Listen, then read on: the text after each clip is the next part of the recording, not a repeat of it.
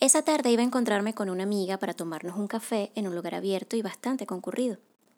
Estacioné el carro y al bajarme inmediatamente sentí un leve mareo. No hice caso, pero al avanzar unos pasos el mareo aumentó y el miedo se hizo presente de manera intensa. Estaba comenzando un ataque de ansiedad.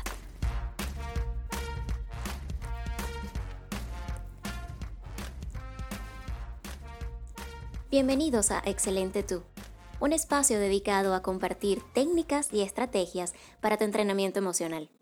Quien les habla, Gabriela Mata, facilitadora psicocorporal.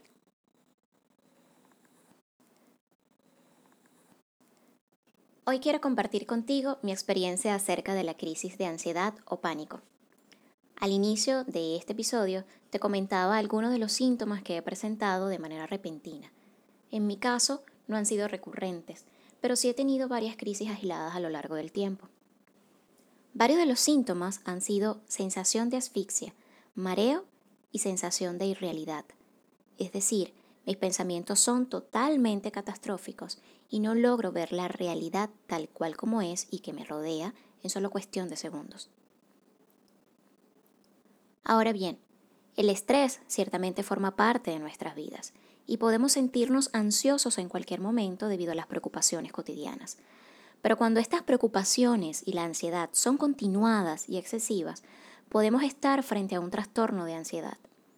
Existen varios tipos de ansiedad según la clasificación de trastornos mentales CIE-10, en donde se registran las enfermedades y trastornos relacionados con la salud mental.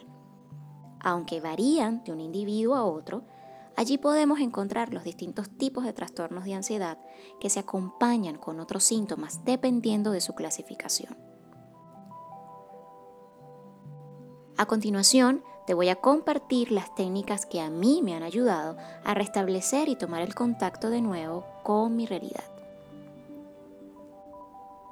En primer lugar, es importante que nos mantengamos actualizados con nuestro historial médico de salud en general esto nos podría ayudar a identificar en un momento de crisis si estamos presentando síntomas de una enfermedad previamente diagnosticada o si realmente se trata de un ataque de ansiedad. 2. La respiración consciente. En esos momentos, la sensación de asfixia podría imposibilitar nuestra capacidad de respirar profundamente. De allí la desesperación. Por eso, respira de forma consciente, lenta y hasta donde tu capacidad de inhalación te lo permita. La sensación irá progresivamente desapareciendo, pero has de saber que tomará su tiempo. 3. El anclaje.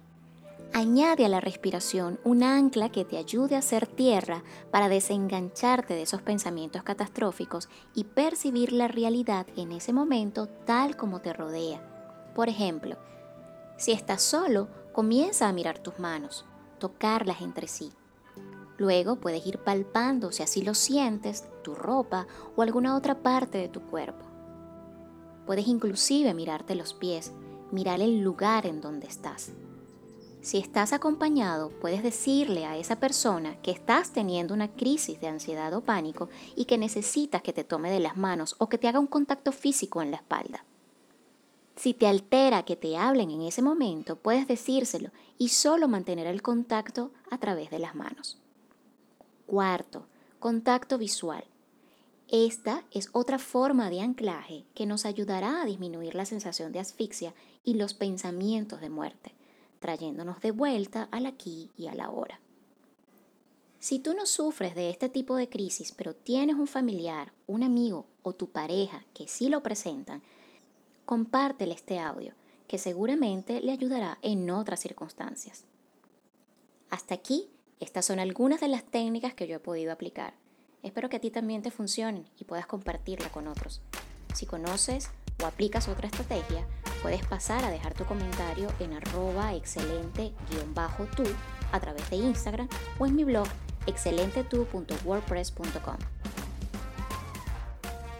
Recuerda, Ninguna de estas técnicas que te he dado anteriormente sustituye un tratamiento psicológico o médico.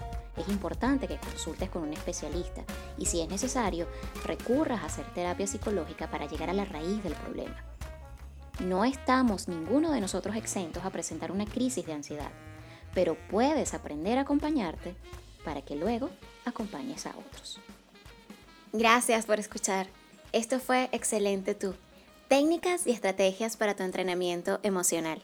Quien les habló, Gabriela Mata.